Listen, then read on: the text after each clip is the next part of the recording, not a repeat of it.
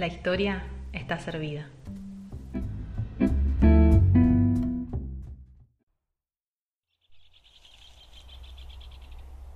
Hará dos noches que soñé algo re loco y gracioso y eso es lo que dispara la historia de hoy. En el sueño, una escritora que yo sigo, que se llama Anico Villalba, pasaba vendiendo bolitas de fraile por mi casa y yo le compraba. Ella me reconocía, yo la conocía y para mí era normal verla pasar por ahí vendiendo bolitas de fraile. Ese sueño me dio tanta risa que cuando me desperté empecé a notar todos los detalles que me acordaba. Registré la ropa que tenía Anico, eh, cómo eran las bolitas, quién estaba en el sueño y todas esas cosas que, que yo pensaba mientras sucedía esa escena. Y mientras tomaba nota de todas esas cosas, porque no me podía volver a dormir, estaba como nada, muy tentada con el sueño, se me empezaron a venir un montón de recuerdos en relación a las bolitas de fraile. Para quienes no conocen, las bolitas de fraile son como una masa que se frita, que puede estar rellena o no, entra como en la categoría de factura, quizás. Eh, y es un preparado dulce que tiene azuquitar entonces es una masa, unas bolitas de masa que son tradicionales al menos de donde yo vivo y es muy común que las consigas en las panaderías o que haya gente vendiendo en la calle o que tengan algún puestito y vendan churros, bolitas y todas esas cosas. De hecho también es como muy conocido en, la costa argentina, ¿no? Como que vas a la playa y, y pasa el de los churros, pero también vende bolitas y así.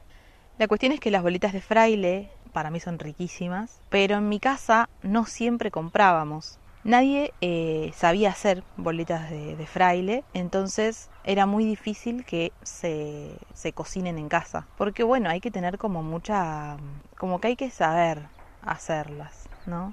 La técnica no es sencilla, el amasado, la fritura. Hay que tener un montón de cosas ahí en cuenta que, que no cualquiera las hace y entonces por eso siempre van a ser más ricas las que vendan.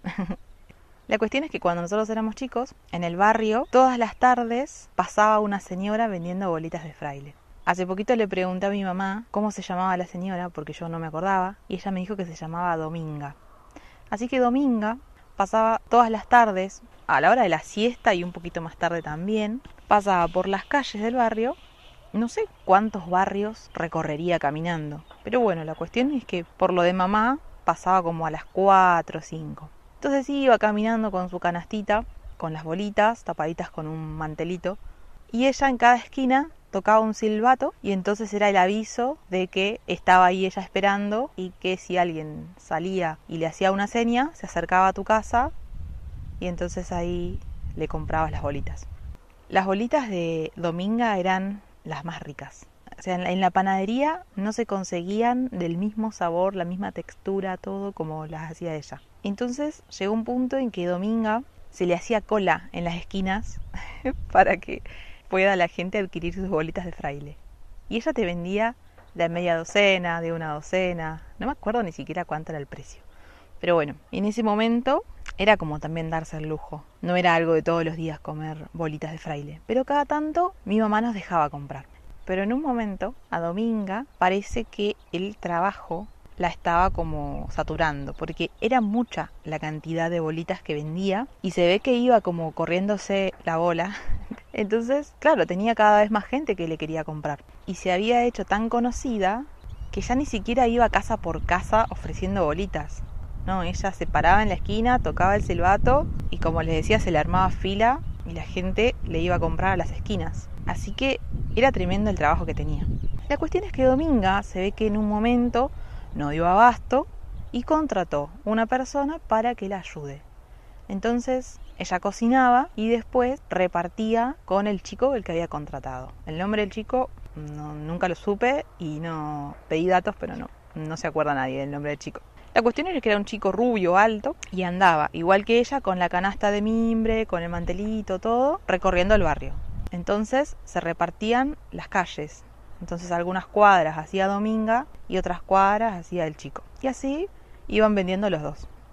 La cuestión es que al tiempo solamente pasaba el chico vendiendo bolitas. Y Dominga ya casi que no iba al barrio. Entonces empezó a ser raro eso. Mamá me contó hace poquito que una vez cuando ella le fue a comprar bolitas porque la encontró de casualidad en una esquina, le compró bolitas y la señora le contó que el chico le había robado la receta y se había puesto su propio emprendimiento. Entonces, claro, por eso no se lo veían a los dos juntos. Mamá dice que esto que ella le había contado a Dominga, ella se lo contaba a todos. La señora estaba muy enojada con la situación y claro, entonces cada vez que alguien le iba a comprar, le contaba la historia de que el chico le había robado la receta. El chico siguió vendiendo en el barrio y me parece que, como mi mamá ya sabía esto, teníamos como la indicación de no comprarle al chico por esto que había pasado. Pero el tema es que Dominga no pasaba por las calles de tierra. Mi mamá, la casa donde actualmente vive hoy y donde vivimos casi toda la vida, es de tierra, pero Dominga no pasaba por ahí.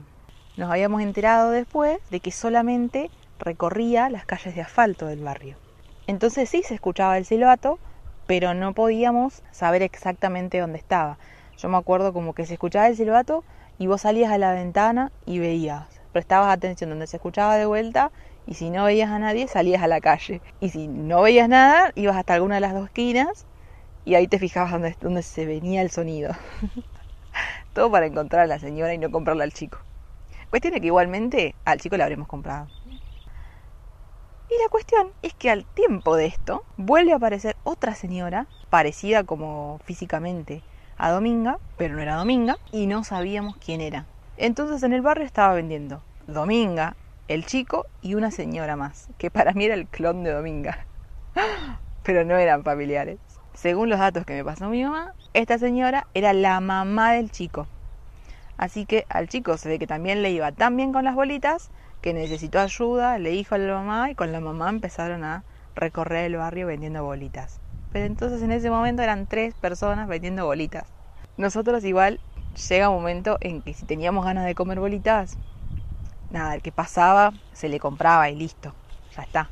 Pero la verdad es que si se escuchaba el silbato, porque encima tocaban los tres igual el silbato, era como el mismo silbato, todo igual. Entonces si vos escuchabas, ya es como que el sonido te daba ganas de comer bolitas. Yo siempre digo, no porque yo lo, haya establecido, pero se sabe que existen distintos tipos de hambre. Entonces, uno de ellos es el, el apetito o el hambre auditivo, y es cuando escuchas algo que lo asocias automáticamente con comida y que te despierta ganas de comer eso, ¿no? Entonces, para mí, escuchar el silbato era como, uh, alguien vendiendo bolitas de fraile. No sabía quién era, cuál de los tres, pero si mamá nos dejaba, comprábamos. Entonces para mí el, sonido de ese silbato era despertarme las ganas de comer bolitas. Y aparte que pasaba justamente en un horario en el que uno ya comió, ya eh, va a empezar a ser la hora de la merienda, entonces era como ideal. Por muchos meses a Dominga no la vimos más. Recorría otras calles, se ve. En un momento se le había dicho que estaba muy enferma, que ya no salía o que no vendía todos los días. Imagino también para una señora grande todo el trabajo que le llegaba a preparar esas bolitas, em, no sé, cocinarlas y después salir a repartir y, y después volver, porque si no sé, hacía 20 cuadras y después tenía que volver. ¿Cómo? ¿Cuánto trabajo para una persona grande? Yo no sé qué edad tendría esa señora, pero bueno, para mí siempre fue como, como abuelita.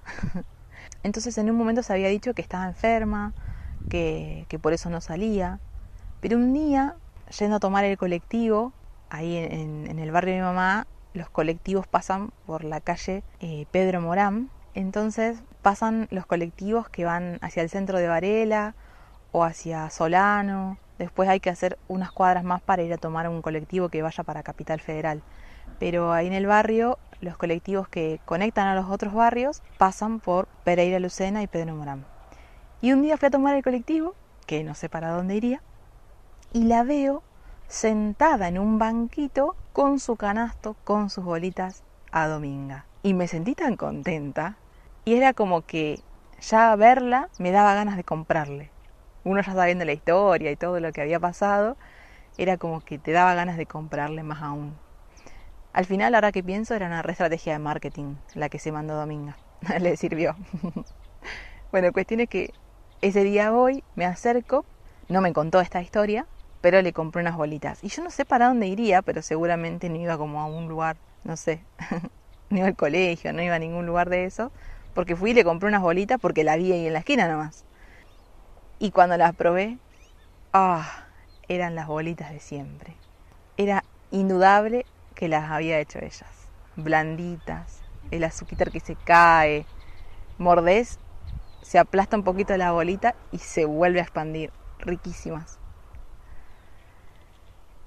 Mamá dice que trabajó un tiempo así, ella, yendo y viniendo, despacito, como podía, porque ya creo que estaba con un bastón. Yo me acuerdo que ya le costaba caminar, así que mm, en ese tiempo, en el último tiempo que mi mamá la vio, iba más lento todavía y ya no recorría todas las calles, ni a hablar las calles de tierra, iba por las de asfalto y se iba a parar ahí a los puntos estratégicos del barrio, que eran las paradas de colectivo.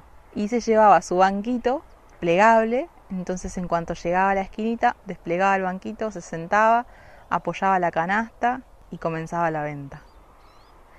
Jamás volví a probar bolitas de fraile como las que hacía esa señora. Jamás. Y no me puedo olvidar ni el sabor, ni la textura, ni el olor. No me lo puedo olvidar. Y es otro de los alimentos que a mí me enlaza de vuelta con la infancia, con mi casa, con vivir en el barrio y con todas esas cosas que, que sucedían en ese tiempo. No sé si por donde vivís vos pasa gente vendiendo comidas caseras, productos hechos a mano, tortas, pan casero. Quisiera que, me cuentes. Acá donde yo estoy viviendo, en este pueblo, no, no venden. La gente no pasa vendiendo por las casas. Entonces me resulta muy extraño eso. Por eso quería contarles esta historia. Porque sabiendo que acá eso no pasa, quizás no pasa en todos lados de que la gente venda en la calle, de que la gente pase con su canasta ofreciéndote. Me gustaría saber cómo es en el lugar donde vivís, si probaste alguna vez las bolitas de fraile, a qué te recuerda esta historia y bueno, todo lo que se haya despertado me lo podés contar.